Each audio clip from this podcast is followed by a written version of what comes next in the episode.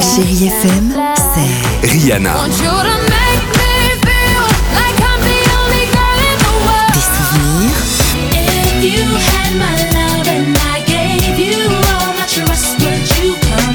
Et la musique qui vous fait du bien.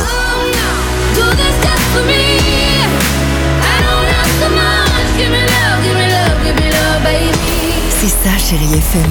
Feel good music.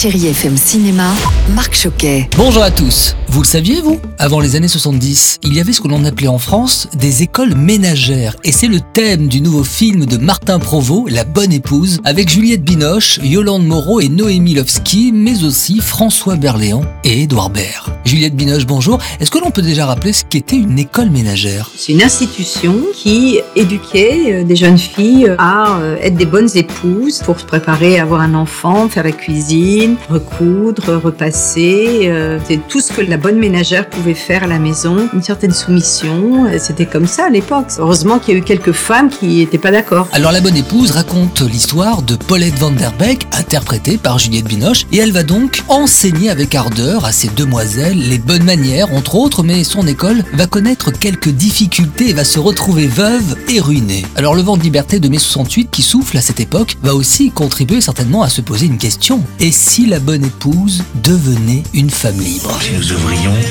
un nouveau compte à votre nom.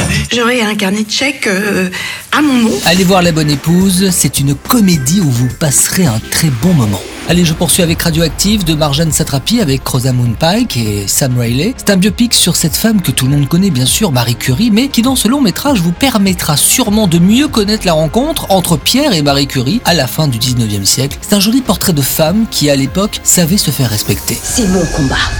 Et je le remporterai. Je vous souhaite une belle journée avec la plus belle musique sur Chéri FM et bon ciné à tous. Retrouvez toute l'actualité du cinéma sur chérifm.fr.